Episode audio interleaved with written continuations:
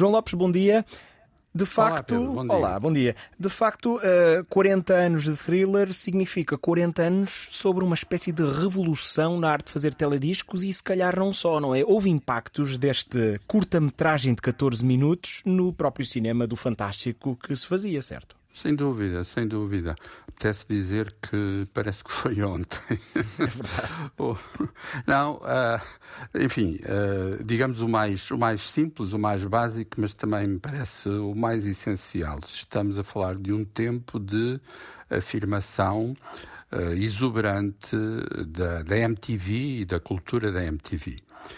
Ou seja, a, a ideia de que a, a televisão não servia apenas para para programas de variedades, ponhamos a questão assim, com canções, mas que as canções podiam ser reinventadas em, em novas uh, narrativas, novas formas de, de, espetáculo e este, e este teledisco foi, digamos, uma, uma bandeira de tudo isso.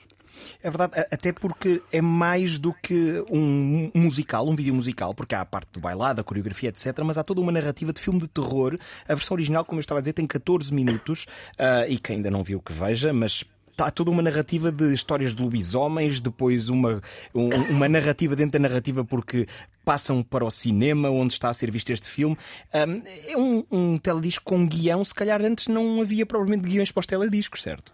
Sem dúvida, ou seja, há aqui no sentido tradicional, clássico, cinematográfico, apetece dizer um guião, isto é, um, uma história que se conta, que uh, tem também qualquer coisa de iconografia de, de, banda desenhada, apetece dizer, de tal modo o visual do, do teledisco é super encenado, super controlado. E isto, uh, escusado será dizer, sendo um passo artístico, criativo fundamental, acabou também por desempenhar um papel decisivo na própria uh, economia musical isto é, no, no, dinheiro que se passou a investir cada vez mais na produção de telediscos, ou pelo menos de alguns telediscos, porque, obviamente, desde, desde os artistas até, até às editoras, uh, muita gente percebeu que o teledisco não tinha que ser, não precisava de ser a tal mera ilustração da canção e podia ser um espaço de criatividade com uma força promocional muito maior. E surge também da visão de um artista, da vontade de um artista, porque o Michael Jackson, diz o John Landis, o realizador do videoclipe, uh, queria de facto personificar uma história de terror e depois surge também a visão do realizador, neste caso o John Landis, um cineasta até bastante interessante, com filmes como Ricos uhum. e Pobres, com o Eddie Murphy ou os Blues Brothers, não é? Filmes com uma abordagem fresca, digamos assim. Um, as duas visões artísticas juntaram-se, se calhar, como não era habitual para este género de peça Exa artística. Exatamente. Aliás, uh, antecipando algumas alianças que eh, nomeadamente ao longo do, dos anos 80, foram acontecendo. Eu cito só, inevitavelmente, outra referência nessa, nessa evolução, que é um, eh, a aliança de David Fincher com Madonna nomeadamente quando fizeram, seis anos mais tarde, o Express Yourself. Uhum. Ou seja, e com os Police é, também, não é? O, também o Englishman é in New York, não é? Exatamente. Uh, é caso para dizer que o cinema se envolveu com a televisão no melhor sentido. E impactos para o, o, cinema mesmo? Ou seja, aqui estamos a falar num universo de teledisco e influência na televisão e dentro do cinema, o que é que o thriller semeou?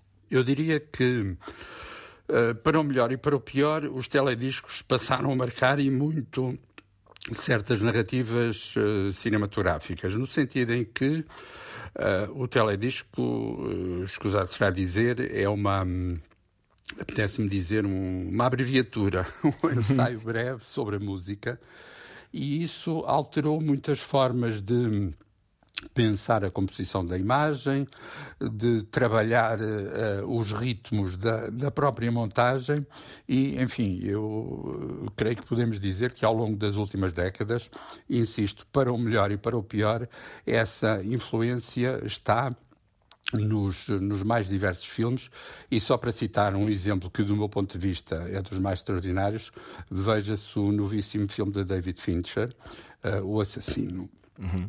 que é evidentemente a obra de alguém que passou e com muito. É a obra de alguém que passou e com muito talento pela área do, dos telediscos. É, estamos a falar da Associação da Música dos The Smiths, por exemplo, enquanto o homicida prepara os seus abates, digamos assim. Sem dúvida. Não, não é nenhum spoiler. Está longe de ser indiferente para a construção dramática do filme. Exatamente, exatamente. É sublime esse filme.